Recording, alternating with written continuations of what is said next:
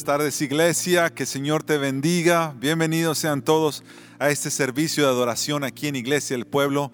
Mi nombre es Sergio Villanueva y sirvo como parte del equipo pastoral aquí en la iglesia. Me acompaña parte de nuestro equipo de alabanza que estamos hoy listos para ah, guiarte en un tiempo de alabanza y adoración al Señor y unirnos a ti en tu cántico y en tus oraciones al Señor. Si tú nos estás viendo de algún otro lugar, de alguna otra ciudad, de algún otro país en Latinoamérica, sabemos que tenemos hermanos y hermanas que se unen a nosotros de diferentes lugares. Un saludo muy especial a todos. Estamos orando, estamos orando por nuestra ciudad, estamos orando por nuestro país aquí en los Estados Unidos, estamos orando por nuestra América Latina y los diferentes países. Que el Señor siga moviéndose en medio nuestro, en medio de tantas cosas que estamos viendo. Si tú has estado prestando atención a las noticias, sabes que en esta última semana ha sido una semana muy difícil aquí en los Estados Unidos.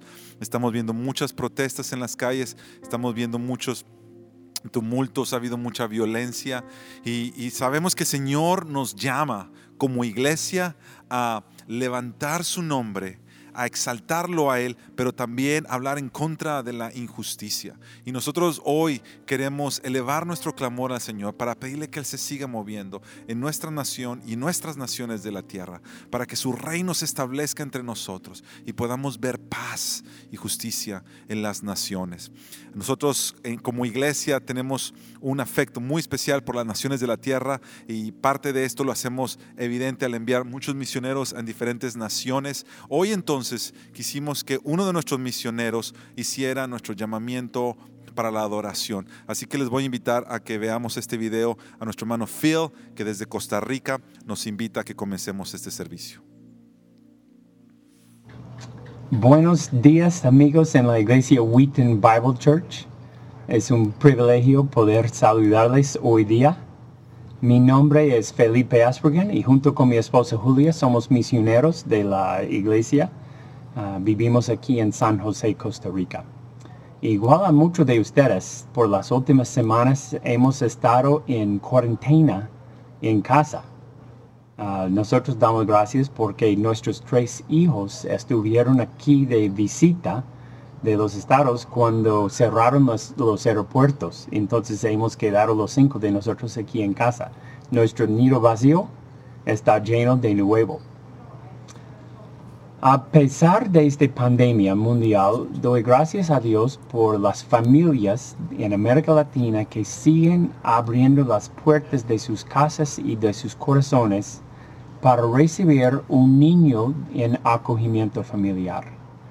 Ah, aquí en Costa Rica, en Casa Viva, ah, tenemos docenas de familias que han, han dicho sí a un niño Ah, aunque hay muchos riesgos involucrados en este. Es igual a Dios, ¿no? Dios ah, ha abierto a su corazón para recibir a nosotros y dejarnos como hijos y hijas de Él.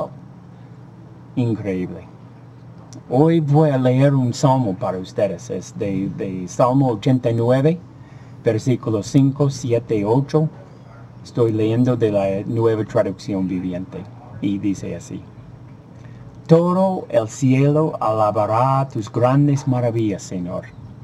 Multitudes de ángeles te alabarán por tu fidelidad. Los poderes angélicos más altos queden en reverencia ante Dios con temor. Él es mucho más imponente que todos los que rodean su trono. Oh Señor Dios de los ejércitos celestiales, ¿Dónde hay alguien tan poderoso como tú, oh Señor? Eres completamente fiel. Que Dios les bendiga. Exaltemos entonces el nombre del Señor. Canta con nosotros. El Señor es el mismo de ayer, de hoy. Y Él es el mismo por siempre. Vamos a exaltarlo con una voz.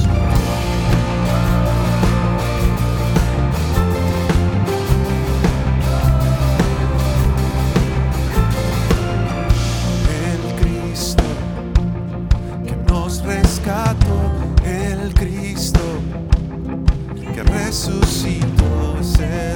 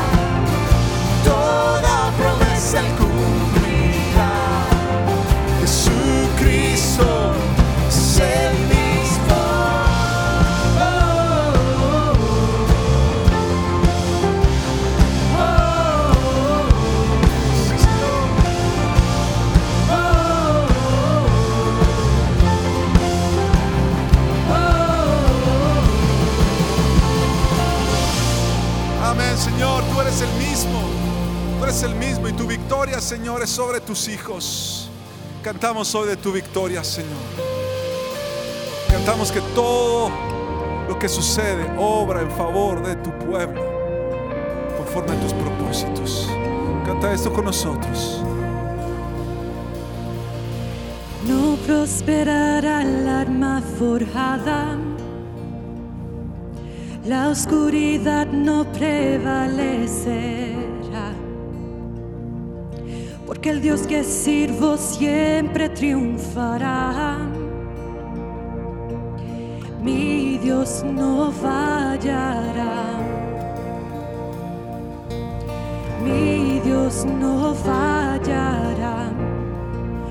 Voy a ver la victoria. Voy a ver la victoria.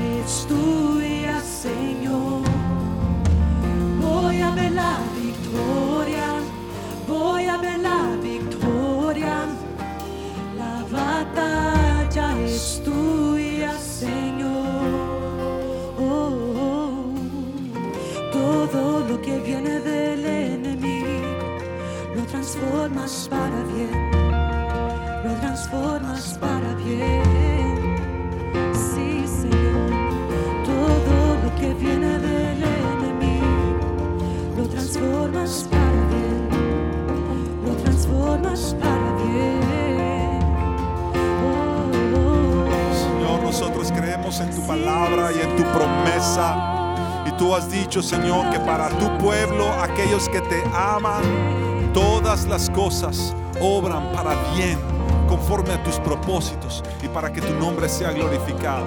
Señor, nosotros levantamos una oración por esta nación, por los Estados Unidos de Norteamérica, Señor, en medio de este tiempo de tumulto, Señor, en medio de este tiempo de protesta. Oramos, Señor, que en tu nombre glorioso se derribe, Señor, toda fortaleza de injusticia en el nombre de Jesús. Sea derribada toda fortaleza de violencia, toda fortaleza de odio, Señor, toda fortaleza de arrogancia en el nombre de Jesús. Y que la iglesia se levante, Señor lado a lado con aquellos, Señor, que sufren, con los pobres, con los marginados. En el nombre de Jesús, levántanos, Señor, como una comunidad que trae el reino de Dios a nuestras vidas y lo deja experimentar a las comunidades a nuestro alrededor. Una comunidad de paz y de amor y de gozo en el nombre de Jesús.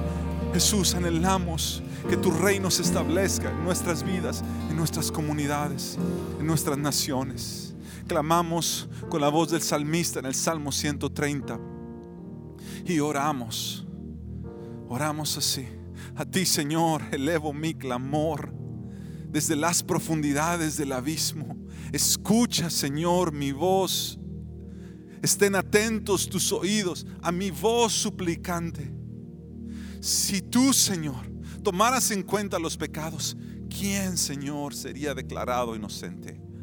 pero en ti se halla perdón y por eso debe ser temido.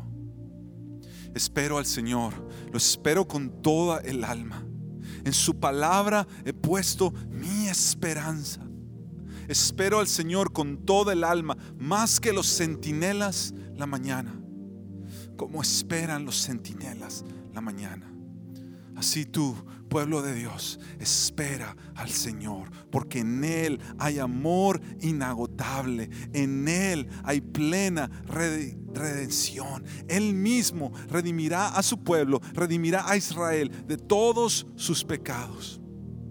Por tanto, también nosotros, que estamos rodeados de una multitud tan grande de testigos, Despojémonos del lastre que nos estorba, en especial del pecado que nos asedia.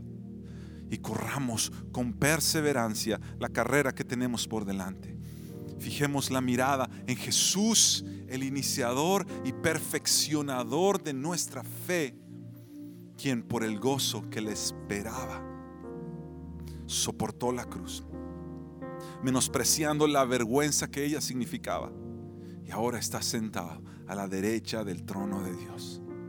Así pues, consideren a aquel, consideren a aquel que perseveró frente a tanta oposición por parte de los pecadores, para que no se cansen ni pierdan el ánimo. Amén.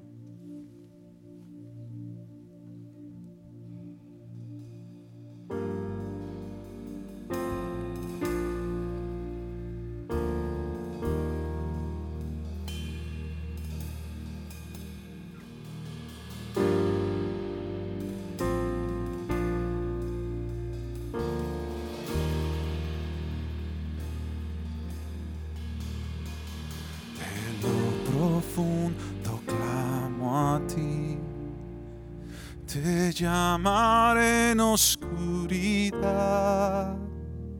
Inclina, oh Dios, tu oído a mí.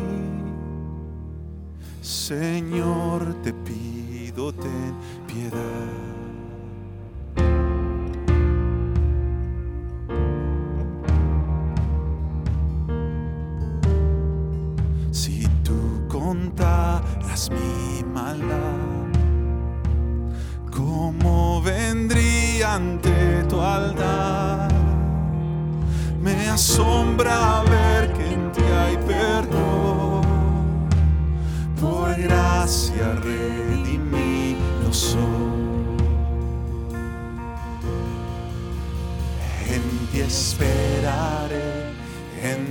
Esperaré, en tu verdad descansaré. En ti esperaré, si yo esperaré hasta saciar todo mi ser.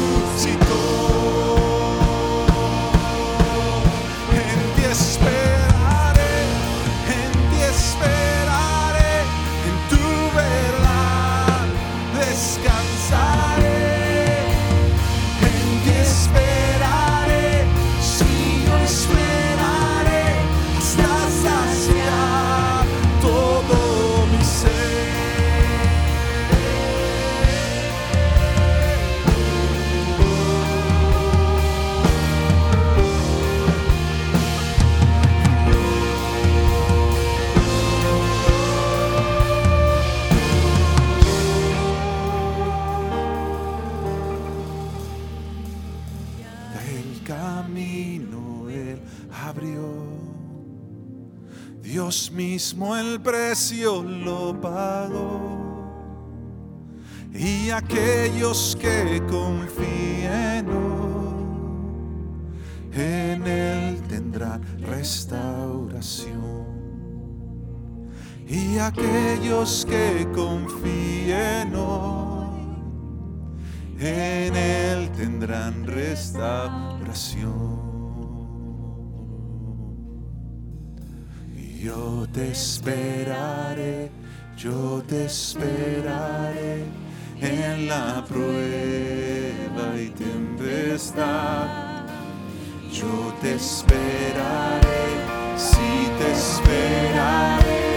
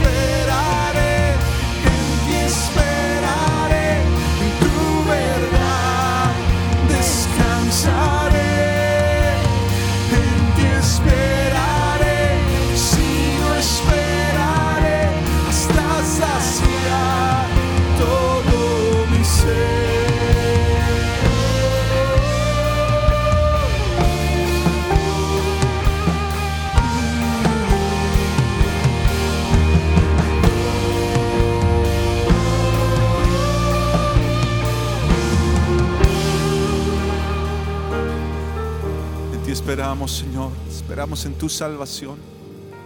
Esperamos en tu promesa. Esperamos en tu palabra. Esperamos en tu presencia. Esperamos en tu misericordia. Esperamos en tu justicia.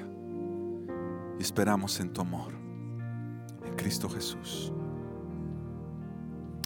Amén. Buenas tardes, mi nombre es Carlos Ureña y soy uno de los pastores aquí en la Iglesia del Pueblo.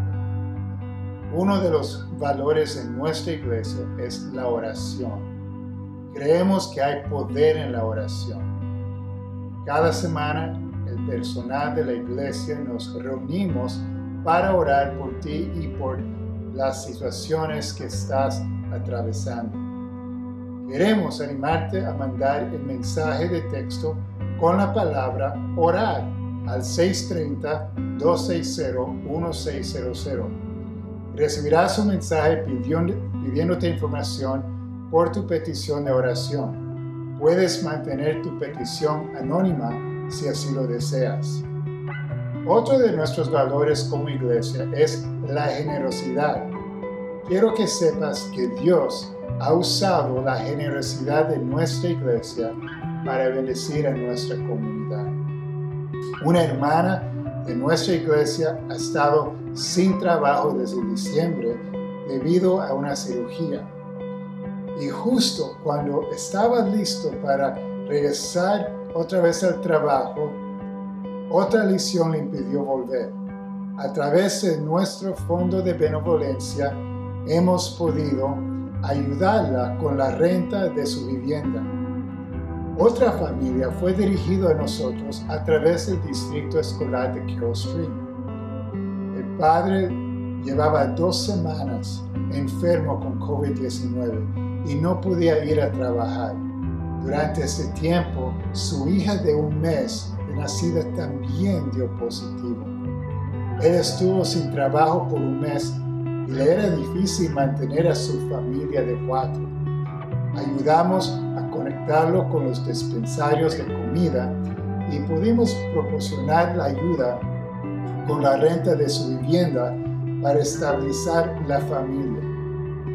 En las últimas ocho semanas hemos compartido muchas historias como estas y hemos visto cómo Dios está trabajando en medio de esta crisis. Hay un gran número de familias que necesitan ayuda y a través de tu generosidad Dios está proveyendo para ellos. Te animo a tomar un momento en oración para preguntarle al Señor cómo puedes seguir apoyando a nuestra iglesia y ministerios. Puedes ofrendar en cualquiera de estas tres maneras, enviando el mensaje de texto, iglesia DP al 77977, visitando nuestro sitio web iglesiadelpueblo.net o enviando un cheque a la oficina de la iglesia. Gracias por ser parte del ministerio de la Iglesia del Pueblo. Quisiera pedirle al pastor Aníbal que ore por la ofrenda que vamos a recibir. Iglesia del Pueblo, sean todos bienvenidos. Mi nombre es Aníbal Rodríguez, uno de los pastores aquí en la iglesia. Y antes de orar ah, por la ofrenda, y antes de orar lo que nosotros llamamos nuestra oración pastoral, quisiera hacer una invitación a que usted ore con nosotros en dos, en áreas en específico. Primero, quisiera invitarlo a usted a que ore. am, porque como iglesia, para todos, los que son parte de nuestra iglesia local, nuestra familia local, eh, como iglesia estamos considerando, estamos meditando, estamos orando, estamos hablando y pensando en cómo nosotros podemos empezar a abrir nuestra iglesia gradualmente, ya que el gobierno nos ha dado permiso. Entonces yo necesito y quiero invitarlo a que por favor usted ore con nosotros y ore por nosotros para que el Señor nos dé sabiduría de qué es lo mejor y qué, cómo tenemos nosotros que ah, empezar a abrir nuestra iglesia poco a poco.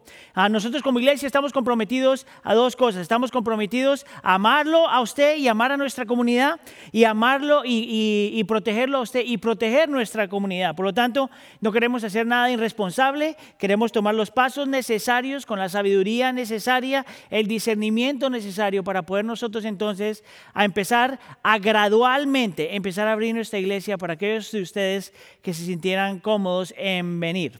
Ahora, eso es lo primero por lo que yo quisiera invitarlos a que usted ore. Lo segundo es que eh, eh, usted estuvo escuchando pastor Sergio hablando de esto durante el tiempo de alabanza, pero estos son tiempos bien difíciles en los Estados Unidos, en especial si usted ha estado conectado a las noticias o tiene familiares en, en Minneapolis, usted sabe todo lo que está pasando allá, toda la violencia, eh, eh, producto de racismo y discriminación, a las protestas. a todo lo que se está haciendo en estos lugares. Y en realidad no solamente Minne- Minneapolis, sino en diferentes partes de los Estados Unidos donde esto está pasando.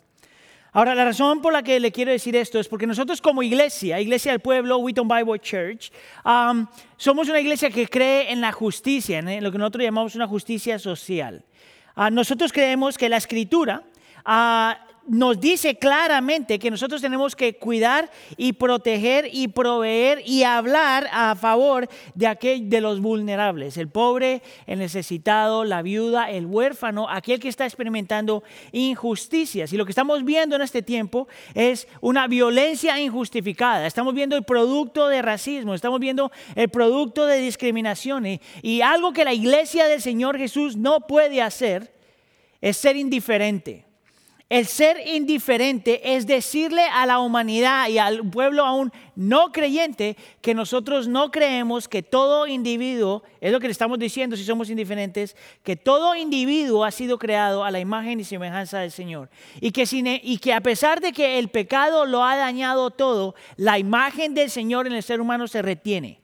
Por lo tanto, todo ser humano el huérfano, la viuda, el inmigrante, el pobre, el oprimido, todo ser humano tiene en sí valor y dignidad simplemente por el hecho de ser creado a la imagen del Señor. Por lo tanto, nosotros como iglesia tenemos la responsabilidad de orar, cuidar, hablar, proteger.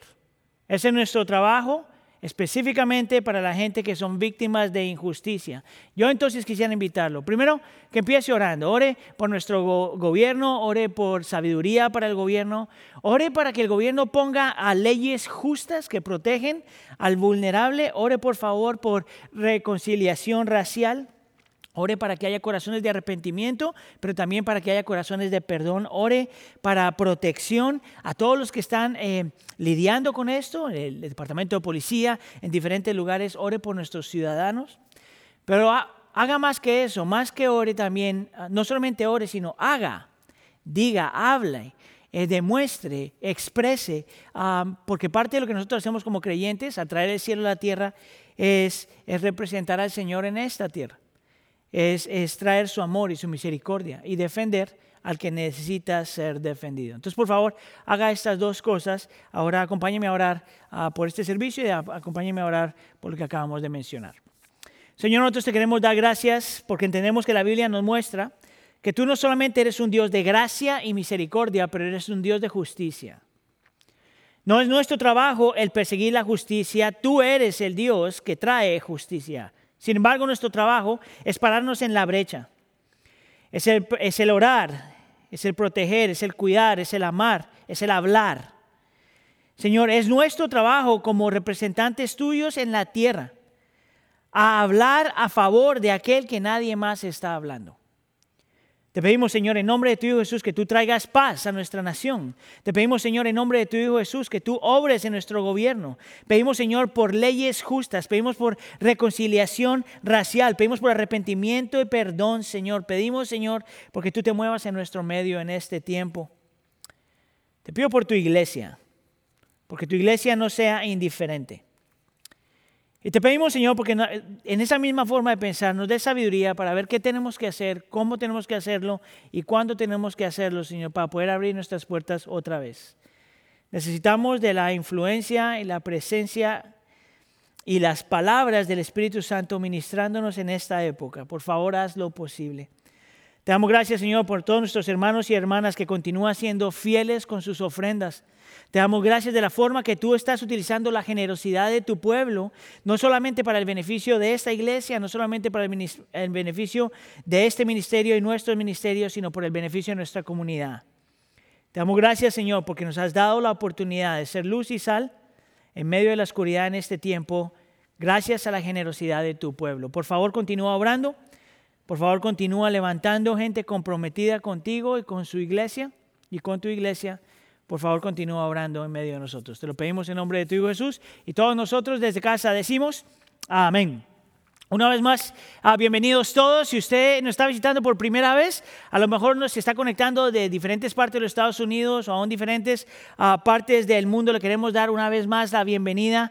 Eh, déjeme decirle que nosotros estamos aquí para servirle, para amarlo, para hacer lo que pueda, lo que podamos hacer por usted. Por favor, póngase en contacto con nosotros. Pero para ustedes que son parte de la iglesia del pueblo, ah, como siempre, cada que tengo la oportunidad de predicar, les recuerdo lo mismo no tiene idea cuánto los amamos, no tiene idea cuánto lo estamos extrañando, no tiene idea cuánto estamos orando por usted y le estamos pidiendo al Señor que nos permita que nos juntamos otra vez ah, de alguna forma en el futuro ah, para poder ala- alabar al Señor juntos y adorar al Señor juntos con las restricciones necesarias. Entonces, por favor, ah, gracias, eh, siga orando por eso y gracias por estar con nosotros.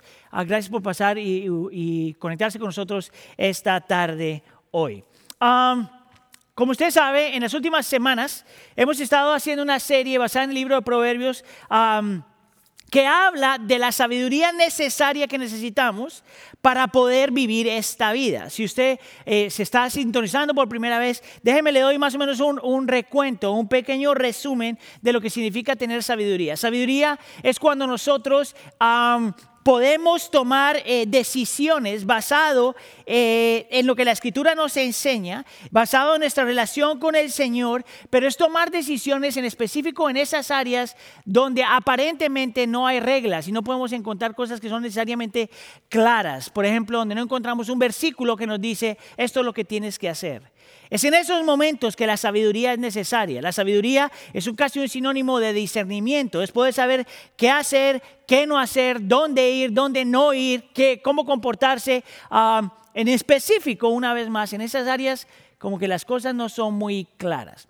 Lo interesante acerca de la sabiduría y de tomar decisiones en sabiduría es que más o menos 70% de tu vida son decisiones así. Eh, 70% de tu vida requiere sabiduría. Por lo tanto, es imposible para el creyente vivir una, una vida de sabiduría, vivir una vida para el Señor sin sabiduría. La pregunta que tenemos que hacer entonces es, ¿qué es eso? ¿Cómo se ve? ¿Verdad? Am, y estaba pensando en una ilustración y le voy a dar el nombre de un animal en inglés porque no puedo encontrar una traducción para ese animal. En inglés se llama platypus. Entonces, para todos ustedes que son parte de nuestro eh, ministerio de jóvenes, ah, usted puede acordarse que hace algunas semanas me invitaron a participar con los jóvenes y los jóvenes hicieron este juego. Y en este juego yo perdí. Y entonces el, el castigo que me dieron era utilizar la palabra platypus, que ahorita te voy a explicar qué es, eh, en mi sermón. Lo que ellos no sabían, ellos pensaban que me estaban castigando, lo que ellos no sabían es que en realidad me estaban ayudando con la preparación de mi sermón. Y le voy a explicar por qué. Este animal es platypus, y si sabe el nombre, por favor pónganlo en línea. Ornitorrinco. Pastor Sergio dice que es ornitorrinco, ¿quién sabe qué es? Dame esta. Ah, y, y es una mezcla, es un animal que es como, parece como medio monstruo, ¿verdad? Y es una mezcla de un pato con patas de pez y parece un castor. Las tres cosas al mismo tiempo. Entonces en realidad no, no es un, un, un animal muy lindo, no es un animal que apela mucho, pero en realidad al estar estudiando el animal me pareció un animal fascinante. Le digo por qué. Porque este animal tiene un sexto sentido. ¿Verdad? Todos nosotros tenemos cinco sentidos. Ah, todos nosotros, por ejemplo, vemos, oímos, tocamos, saboreamos, olemos, ¿verdad? Pero este animal tiene un sexto sentido.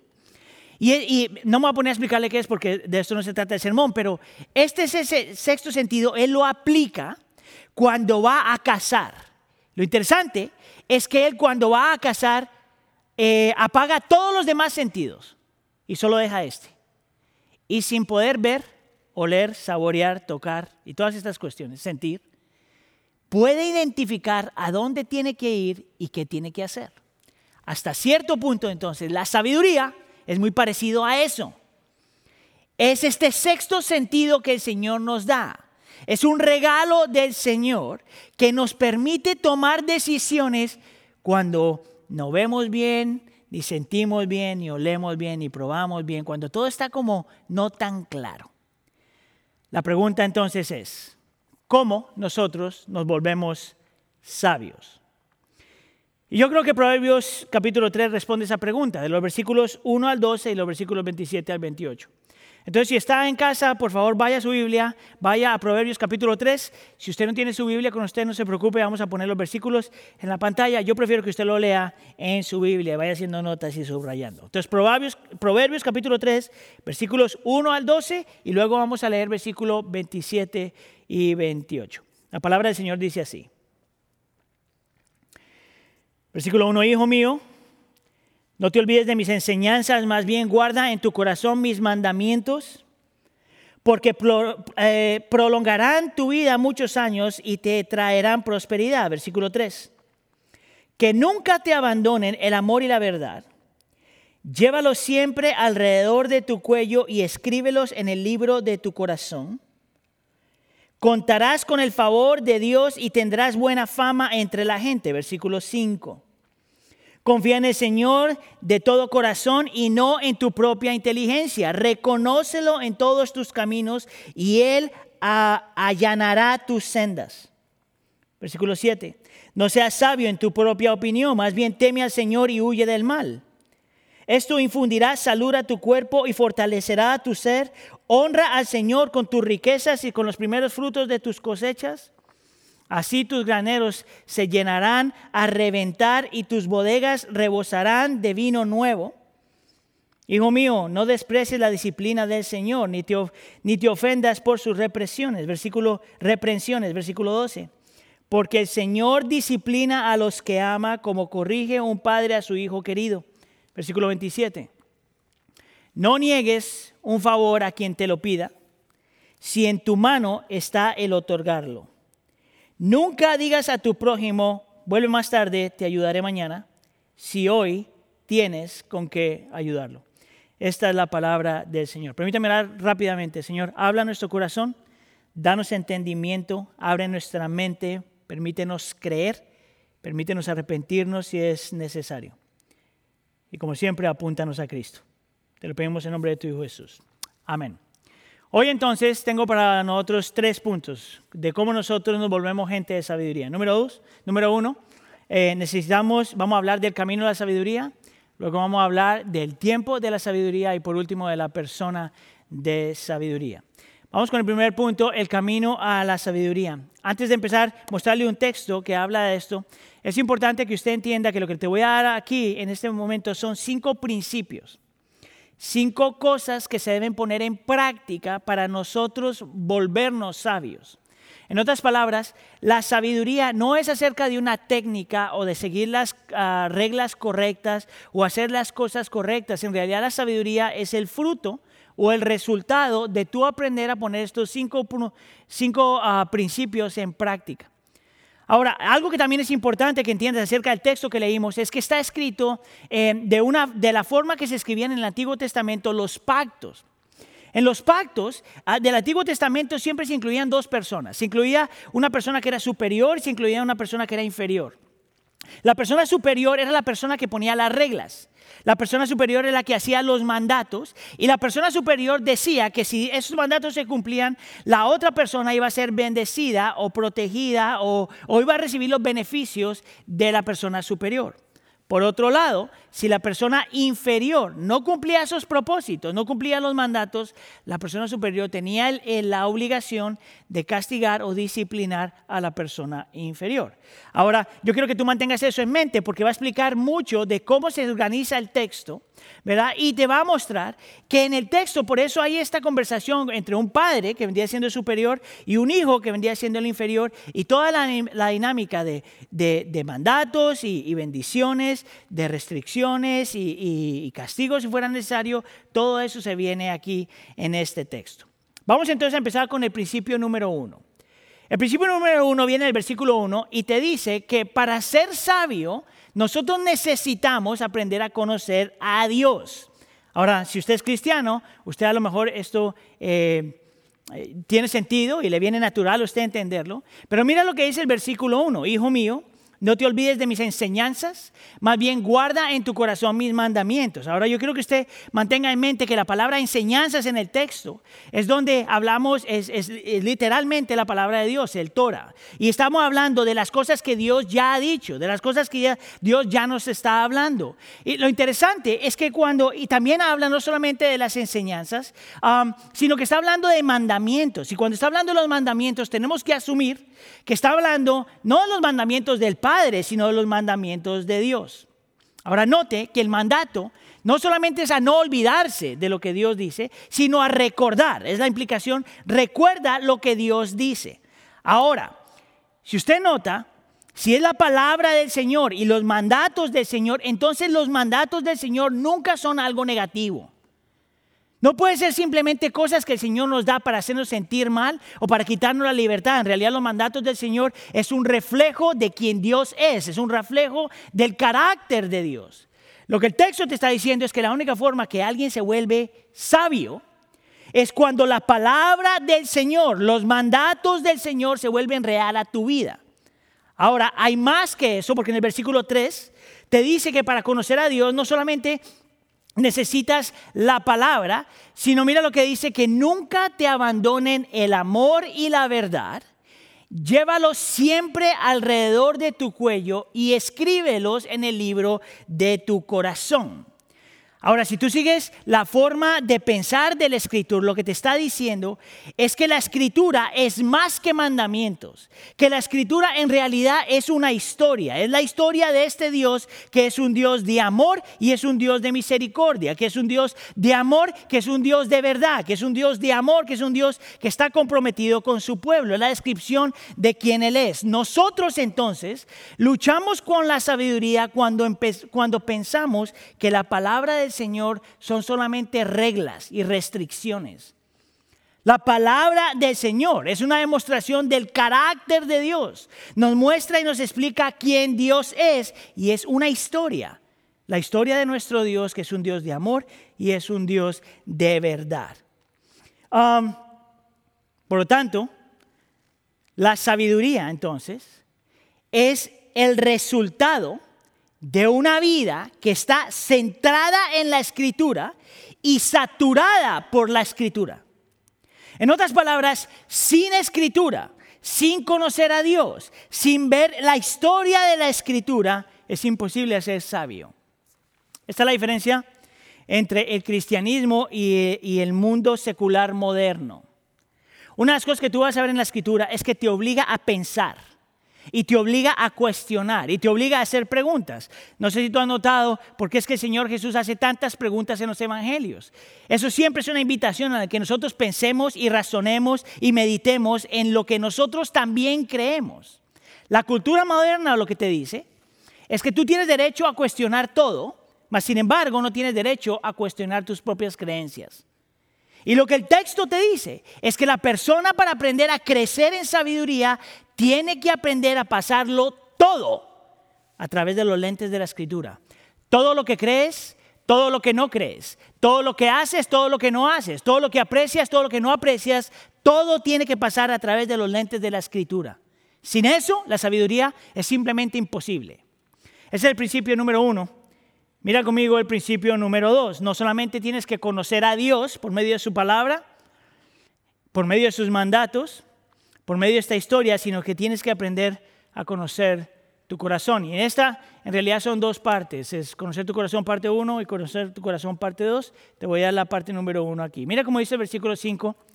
Confía en el Señor de todo corazón y no en tu propia inteligencia. Parece ahí un segundo. No en tu propia inteligencia. Reconócelo en todos tus caminos.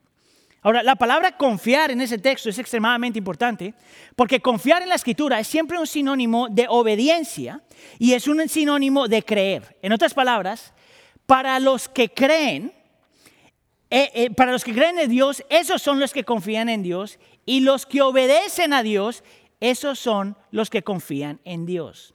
Sin obediencia y sin creer es imposible confiar en Él. Ahora, lo interesante acerca de la palabra... Eh, reconocer hasta cierto punto es que se puede también traducir como conocer a Dios. Y mira lo que el texto te está diciendo, mira lo que el escritor te está diciendo, que la sabiduría entonces es el resultado de conocer a Dios, principio número uno, a tal forma que confías en Él. Pero que si tú dices que confías en Él, entonces el aprender a obedecer y someterse a Él no es opción. Sin obediencia, sin someterse a Él, la sabiduría es imposible. Sin confiar en Dios, la sabiduría es imposible. ¿Tú sabes cuál es el problema? En realidad no es un problema, pero es algo que tú tienes que considerar. O tú confías y te sometes y lo obedeces a Dios y te vuelves sabio, o tú te vas a someter y vas a confiar y vas a seguir otra cosa. En realidad el ser humano siempre tiene que confiar y obedecer a algo. El, ser humano siempre se tiene que someter a algo. Nosotros no somos seres neutrales. Por lo tanto, lo que te está diciendo el texto es esto. O tú confías y descansas y obedeces al Señor, o vas a hacer eso con alguien más. Por decirlo de alguna otra forma, o tú encuentras en Dios sabiduría y seguridad y significado, o tú vas a encontrar sabiduría, uh, satisfacción, seguridad y significado en algo más. Nosotros por naturaleza solo podemos confiar en un Dios a la vez. Nosotros no tenemos la capacidad de tener diferentes dioses en cuales nosotros confiamos en nuestro corazón. Si usted ha sido parte de nuestra iglesia, aquí es donde nosotros hablamos, por ejemplo, de, la idolatría. Si usted es parte de nuestra iglesia, usted nos ha escuchado decir que la idolatría no necesariamente, a la luz de la escritura, en específico del Nuevo Testamento, uh, que la de idolatría no es necesariamente cuando tenemos estatuas cuales adoramos o cosas a las cuales nos, rendimos, eh, eh, imágenes y cosas así. En realidad, eso es parte de idolatría, pero la idolatría es más que eso. La idolatría es cuando nosotros tomamos las cosas buenas de Dios, los regalos de Dios, y los volvemos en, salvadores funcionales. Lo que quiere decir es tomamos esas cosas que son buenas, que son regalos del Señor, y las volvemos, las utilizamos para reemplazar a Dios. Eso, aquellas cosas en donde encontramos la satisfacción y la seguridad y el significado, es aquellas cosas donde nosotros pensamos que si tenemos eso, entonces estamos bien. Es aquí entonces donde John Piper nos va a ayudar. Él escribió un libro que se llama A Hunger for God, hambre para hacia Dios o para con Dios. Y él dice esto. El mayor adversario del amor hacia Dios no son sus enemigos, sino sus dones. Déjenme le repito esto otra vez. El mayor adversario del amor hacia Dios no son sus enemigos, sino sus dones. Y los apetitos más mortales no son por el veneno del mal, sino por los simples placeres de la tierra. Porque cuando estos reemplazan el apetito por Dios mismo, la idolatría es apenas reconocible y casi incurable. Mírate lo que te está diciendo este hombre. Son los propios regalos del Señor. Si no conoces tu corazón, son los propios regalos que el Señor te da que reemplazan a Dios en tu corazón. El trabajo del creyente para volverse una persona de sabiduría es reconocer cuáles son las luchas en el corazón, cuáles son los ídolos del corazón y, y rendirse a eso y luchar contra, y rendirse, no rendirse a eso y luchar contra eso y confiar solamente en un Dios, el Dios de la Escritura. La sabiduría entonces Solo aparece eh, cuando nosotros aprendemos a confiar, a obedecer y a someternos a Dios y al mismo tiempo a mirar la realidad de nuestros ídolos. Eso es extremadamente importante.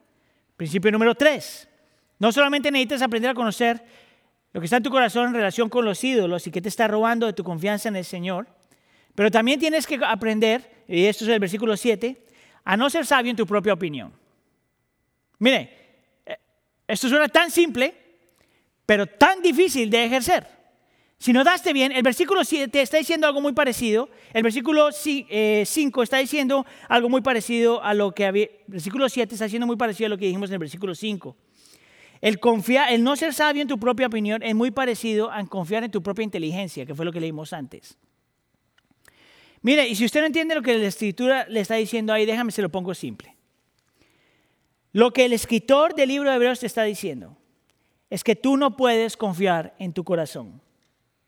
Lo que el escritor del libro de Hebreos te está diciendo es que tú no sabes como piensas que tú sabes. Lo que el autor del libro de Hebreos te está diciendo es que tú tienes que aprender a, tienes que aprender de los demás, que tienes que buscar consejo, que tú tienes, tienes que ser lento para escuchar, lento para hablar y pronto para escuchar. Mire, el libro de los Proverbios tiene una, una descripción de una persona que no le gusta hacer eso.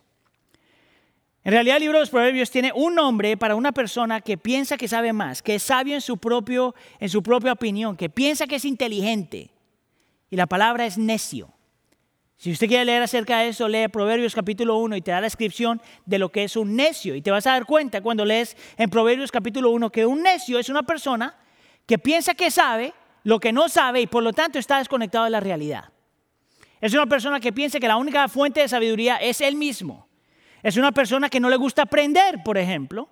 Es una persona, escuche aquí, que es testarudo, que es obstinado, que, es, que tiene muchas opiniones, que es sabio en sus propios ojos y que no le gusta ser corregido. ¿Sabes qué es lo interesante de este texto? Que el texto asume que tú y yo, en nuestra naturaleza caída, somos necios por naturaleza. Porque si no, porque el texto está ahí. El texto asume que tú y yo, no importa si es cristiano o no, estamos luchando con la necedad en nuestro corazón. Que dentro en nuestro corazón tú y yo pensamos que podemos solos, que somos autosuficientes, luchamos con el orgullo y no nos gusta aprender, no nos gusta ser corregidos, no nos gusta buscar opinión. Porque a lo mejor la opinión que buscamos no es la que queremos escuchar. Ahora, yo quisiera argumentar que esto no es solamente verdad de los cristianos. Yo quisiera argumentar que no solamente los cristianos creen esto, pero en realidad aún gente en el mundo secular ha dicho lo mismo. Hay un hombre que se llama Jerome uh, Kagan, que es una, eh, un psicólogo eh, que trabaja con niños y, ha hecho un estudio extenso acerca del comportamiento y el temperamento de los niños, especialmente en tiempo de dificultad. Y él decía que los niños en tiempo de dificultad por lo general responden de una de estas tres formas. Una, eh, experimentan ansiedad y abstinencia y, se abstienen de las cosas, se separan. Otros... Eh, otros niños experimentan, ah, se ponen agresivos y no saben qué hacer. Y hay otros grupos que son optimistas y entonces le tratan de echar para adelante y luchar contra, ah, contra todo. Ahora, lo interesante de lo que este hombre dice es que ese es el comportamiento natural de los tres grupos de niños. Pero él dice esto, que si los padres no intervienen y los padres no son intencionales en trabajar con sus hijos Escuche lo que dice aquí. El temperamento natural de los niños dominará y nunca aprenderá a tomar decisiones sabias. En otras palabras, y dice más adelante, porque harán lo que se siente más natural. Y él llama a los padres a no dejar que los niños se comporten con lo que se siente más natural. Él llama a los padres a ayudar a los hijos a tomar decisiones sabias porque no van a poder hacerlo solos. Es más, hay uno de los proverbios que dice que la necedad está atada al corazón de los niños. Tú fuiste niño, yo fui niño, por lo tanto eso también es verdad de nosotros. Es por eso que la filosofía moderna de que nosotros debemos dejar que nuestros hijos descubran quiénes son, que nosotros no podemos imponer nuestras creencias en nuestros hijos, que dejemos que ellos descubran lo que sienten. Eh, eh, eh, eso no es del Señor, en realidad eso es del diablo. La escritura a nosotros nos muestra algo completamente diferente. La escritura nos dice que como padres nosotros tenemos que asumir que la necedad está en el corazón de nuestros hijos, por lo tanto nosotros pastoreamos, por lo tanto nosotros hablamos, por lo tanto nosotros aconsejamos, por lo tanto nosotros transferimos nuestra fe. Nuestros hijos decidirán después si quieren nuestra fe o no. Pero la responsabilidad de los padres es de transferir la fe. Porque la necedad está en su corazón. Es por eso que yo encuentro terrible cuando alguien está pidiendo un consejo porque no sabe qué hacer y el mejor, consejo que tú le puedes dar a esa persona es, tú sigue tu corazón. Mire, escúcheme acá. Yo sé que no me va a escuchar no, no puede sentir lo que yo siento allá. Pero cada que yo escucho, en específico un creyente que le dice a otro creyente, sigue tu corazón, todo dentro de mí dice, por favor, no. Eh, no hagas eso. Porque el enemigo de tu vida realmente es tu corazón. Es tu propio corazón. ¿Cómo seguirlo? Es por eso que la escritura nos dice que para nosotros crecer en sabiduría, no podemos confiar en lo que sentimos necesariamente. Nosotros necesitamos confiar en algo más. Confiar en su palabra, confiar en lo que Él dice, pero ah, implica que nosotros somos intencionales en aprender de los demás. El de buscar consejo, porque nadie puede ser sabio en su propia opinión. Ese es principio número tres. Ahora vamos con principio número cuatro. No solamente conoce a Dios, no solamente conoce tu corazón, pero ahora conoce tus tesoros. Mira conmigo el versículo 9, dice, honra al Señor con tus riquezas y con los primeros frutos de tus cosechas. Obviamente, este versículo está hablando de generosidad. Obviamente te está diciendo que tienes que aprender a ser generoso con tu dinero, con tus cosas, a compartir con los demás. La pregunta que te tienes que hacer es, ¿por qué hablar de generosidad cuando estamos hablando de sabiduría? En mi opinión, el secreto para nosotros entender por qué eh, este hombre pone esto aquí es por la palabra honrar. Si te fijas bien, en la escritura, la palabra honrar se puede traducir como peso. Es honra al Señor, es darle peso o la importancia que Dios tiene. Este hombre sabe que uno de los enemigos para nosotros darle peso al Señor, para ver que Dios realmente es importante, tiene que ver con la forma en cómo tú manejas tu dinero. En otras palabras, el sabio sabe que la forma en que nosotros manejamos nuestro dinero influencia la forma en que nosotros vivimos. ¿Te acuerdas que yo te decía que tú solo puedes confiar en un Dios a la vez? La escritura te dice, amarás a uno o odiarás al otro. Nadie puede amar al dinero y amar a Dios. Nadie puede ver a Dios realmente como la fuente de seguridad y al dinero como la fuente de seguridad. No hay nada malo no hay nada malo con tener dinero y nosotros no voy a decir mucho más de esto porque más adelante vamos a tener toda una prédica acerca de esto. Pero por ahora lo que tienes que entender es esto. Para nosotros aprender a ser sabios, tu actitud frente al dinero, tu vida de generosidad realmente cuenta. No hay forma de aprender a ser sabios si tú no aprendes a ser generoso. La sabiduría entonces es el producto o el resultado de nosotros vivir vidas de generosidad, de compartir lo que tienes y cuánto tienes. Principio número 5. No solamente necesitas conocer a Dios, conocer tu corazón y conocer tus tesoros, pero tienes que aprender a conocer tu prójimo. Mira cómo dice el versículo en pantalla. Versículo 27. No niegues un favor a quien te lo pida, si en tu mano está el otorgarlo. Ahora en esto quiero pasar, pararme un segundo, porque uno de los eruditos que yo, en los que yo más confío, que tiene relación con el libro de los Proverbios, es un hombre que se llama Bruce Walkie. Estaba escuchando una entrevista que él hizo esta semana y él decía que él ha, estudiado el libro de Proverbios por más o menos 50 años y él argumenta que este versículo que acabamos de leer está hablando precisamente de algo que estábamos hablando antes del sermón, de la justicia. Él argumenta que el libro de Proverbios está lleno de ejemplos que tiene que ver con justicia. La responsabilidad que la iglesia tiene de cuidar, amar, servir y atender a los necesitados y hablar en nombre de los afligidos y ayudar a los pobres y a los vulnerables. Bruce Walkie, esto es lo que dice, no cuidar a los que necesitan algo no es simplemente una falta de caridad, sino una injusticia. ¿Tú sabes lo que significa eso? Que cuando nosotros vemos a una persona en necesidad, cuando tiene una lucha, cuando es víctima de una injusticia, el no hacer nada es una ofensa no solamente hacia ese individuo, sino hacia Dios el ser indiferentes frente al dolor de alguien más. No importa de dónde viene, no importa el color de su piel, no importa su lucha, no importa esas cosas, si nosotros no somos movidos a ayudar a esa persona, no solamente es una ofensa hacia la imagen de Dios en esa persona, sino una ofensa, ofensa hacia Dios. Mira, Juan Calvino decía, escribió un libro ah, en inglés se llama The Golden ah, Booklet of the True Christian Life no me voy a poner a traducir eso, pero mire lo que él dice ahí.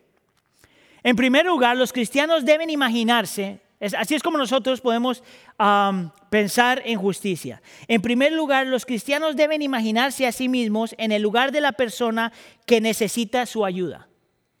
Mira lo que te dice. Y deben simpatizar con él como si ellos mismos estuvieran sufriendo. En otras palabras, cuando tú ves una persona sufriendo y no puedes ejercer simpatía hacia esa persona, te está diciendo que tú ni siquiera te estás tomando el tiempo a decir, ¿cómo me sentiría yo si yo estuviera ahí? Y es una ofensa hacia la, hacia la imagen del Señor. Deberían mostrar verdadera misericordia y humanidad y ofrecer su ayuda tan fácilmente o ligeramente como si fuera por ellos mismos. En otras palabras, cuando tú ves a alguien sufrir, Te mueves porque si tú estuvieras ahí, tú harías algo. ¿Por qué no hacer algo por alguien que también está creado a la imagen del Señor? Mira cómo termina. La misericordia sincera ah, desterrará la arrogancia y el reproche y evitará el desprecio y la dominación sobre los pobres y los necesitados. En nosotros poder simpatizar y sentir simpatía para aquellos que están sufriendo, nos muestra que nosotros realmente entendemos que esa persona tiene el mismo valor y dignidad, aunque sea pecador, que nosotros mismos porque hemos sido creados a la imagen del Señor. Mire, como nación nosotros estamos luchando con esto. En realidad esta es la historia del mundo. No importa dónde tú estás mirando esto, de qué país, todos nosotros luchamos con esto. Y es importante que nosotros mantengamos en mente que Dios sí es un Dios de gracia y Dios sí es un, un, Dios de misericordia y Dios sí es un Dios de poder, pero Dios es un Dios de justicia. Dios es un Dios justo. Y el cristiano tiene la responsabilidad de pedirle a Él por justicia y ayudar, hablar, proteger, orar, defender por aquellos que no tienen nadie más que lo haga. Es la imagen de Dios en ellos. No importa el color, la raza, el grupo étnico, la edad, aún su género. Es por eso que la violencia no es aceptable, la violencia injustificada. Es por eso que el racismo es una ofensa hacia el Señor. Es por eso que el aborto es una ofensa hacia el Señor. Es por eso que la discriminación es una ofensa hacia el Señor. Mira lo que dice este autor que se llama Shailene. Dice, cuando Dios creó a la humanidad a su imagen, no discriminó y no, no discriminó y no le dio una fecha de vencimiento.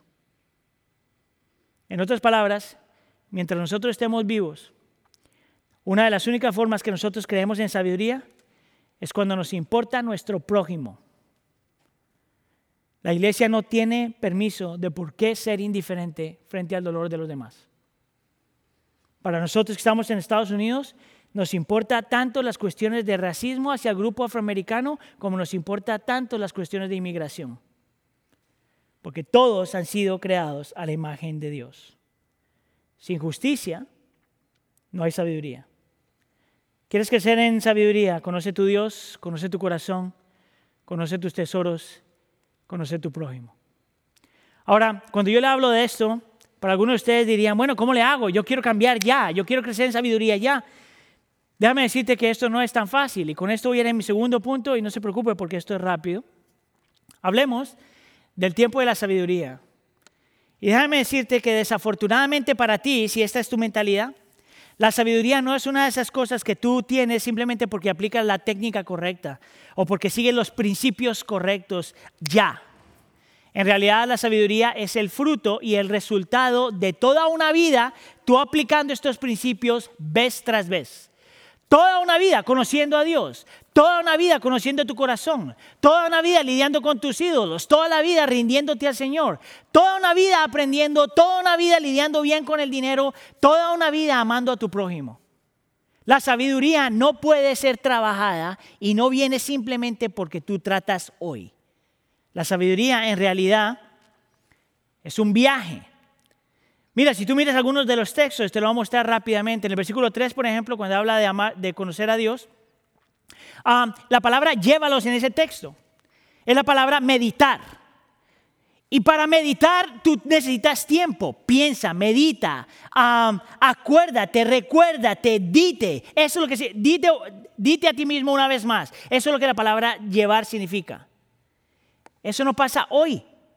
Eso pasa toda una vida. Mira el siguiente versículo, el versículo 6, cuando está hablando de conocer tu corazón. Dice, en todos tus caminos, no solamente hoy, no solamente mañana, no solamente pasado mañana, sino en todas las áreas de tu vida, en todo momento, en toda tu historia. Mira el siguiente versículo cuando habla del temor al Señor.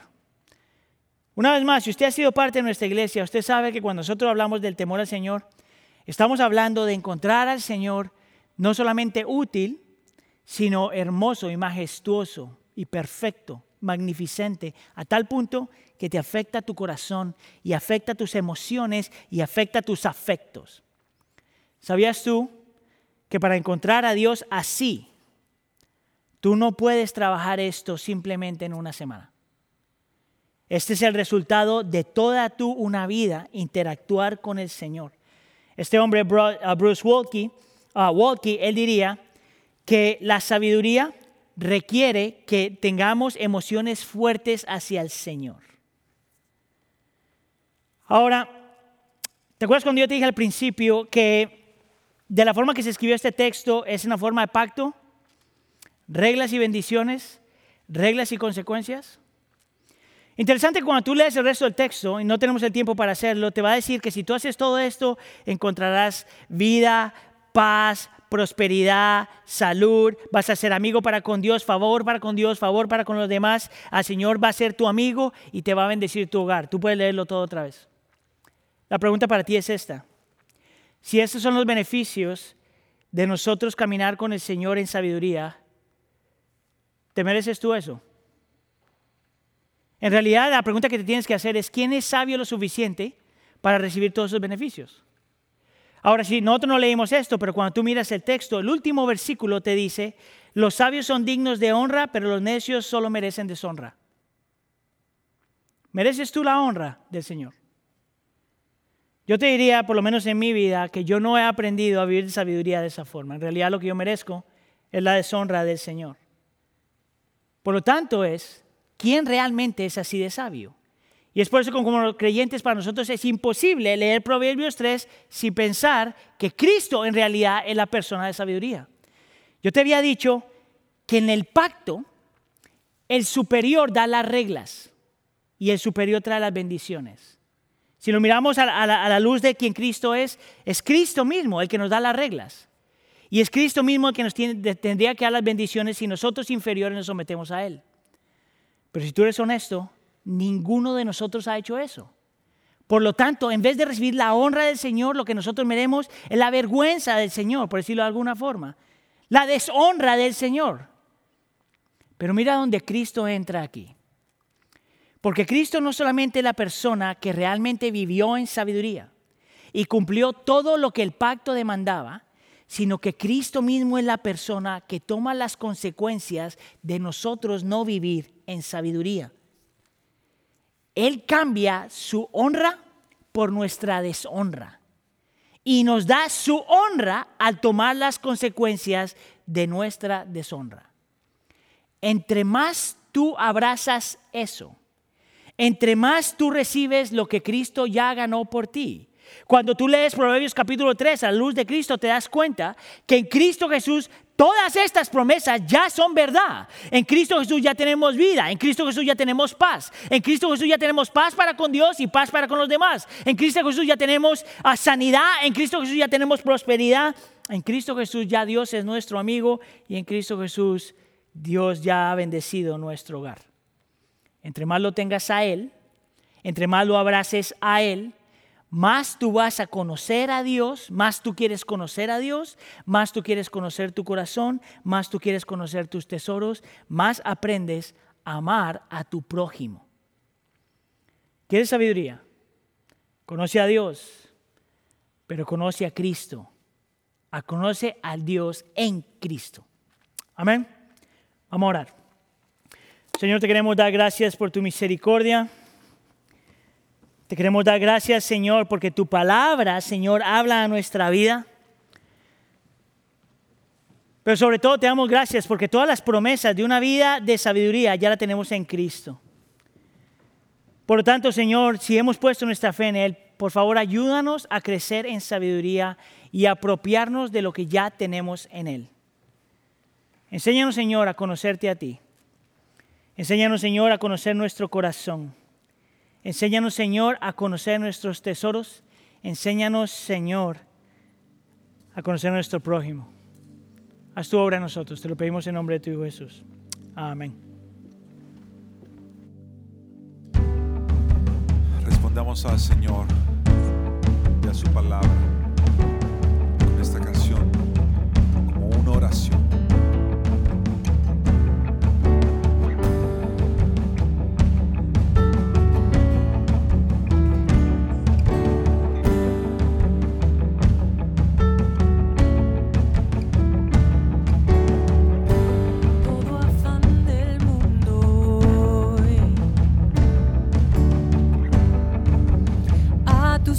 Lo rendiré.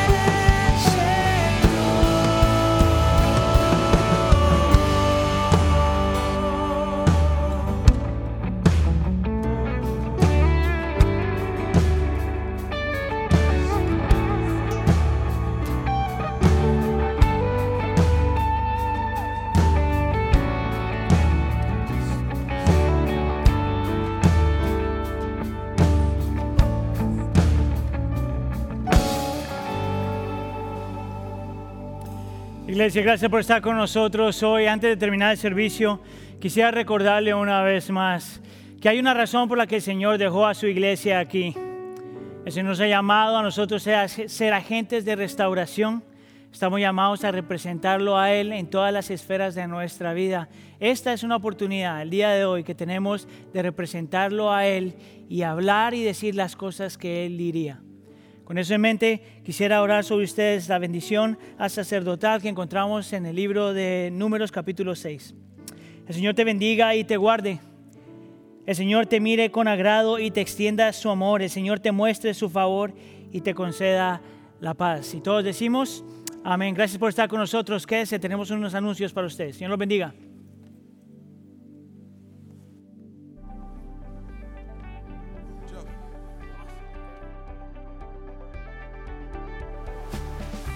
Gracias por acompañarnos en este servicio de adoración.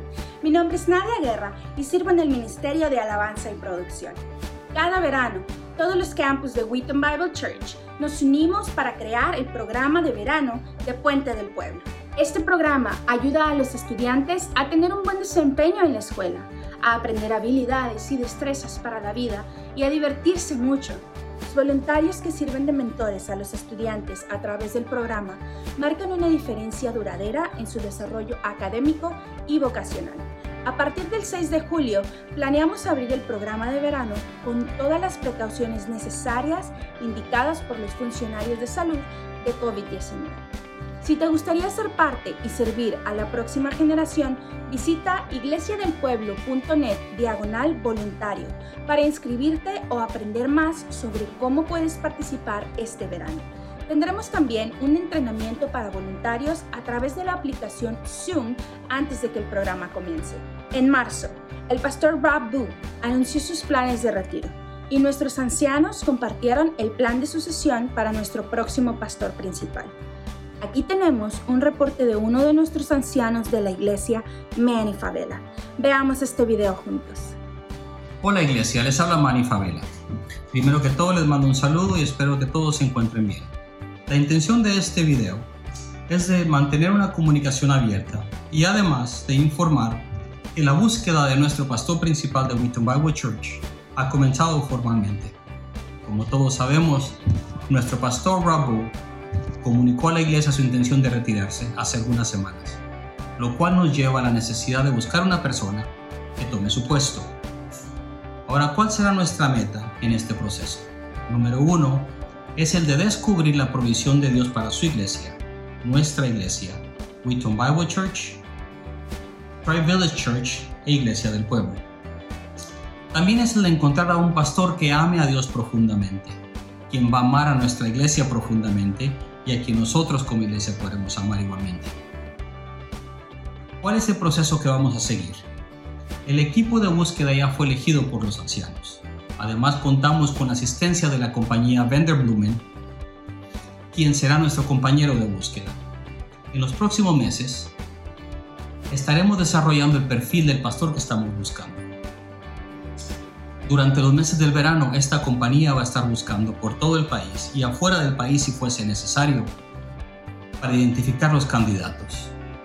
Para el otoño confiamos en Dios, tendremos un finalista. Si todo sale bien, estaremos recomendando el nuevo pastor a los ancianos de la iglesia en diciembre, quien estaría recomendando el nuevo pastor a la congregación en enero, con la intención de comenzar en este rol para la primavera del 2021. Ahora, ¿cuál es el rol de la congregación durante este periodo? Lo más importante es mantenernos en oración. Además de eso, interactuar con el equipo de búsqueda. También les pido que estemos orando por sabiduría, por paz y unidad entre el equipo de búsqueda, entre los ancianos y la iglesia. También orar para que Dios nos revele su pastor, quien será nuestro pastor eventualmente. Si desean más información durante todo este proceso, lo pueden encontrar en el website de la iglesia. Hermanos, muchas gracias por su tiempo y que Dios los bendiga.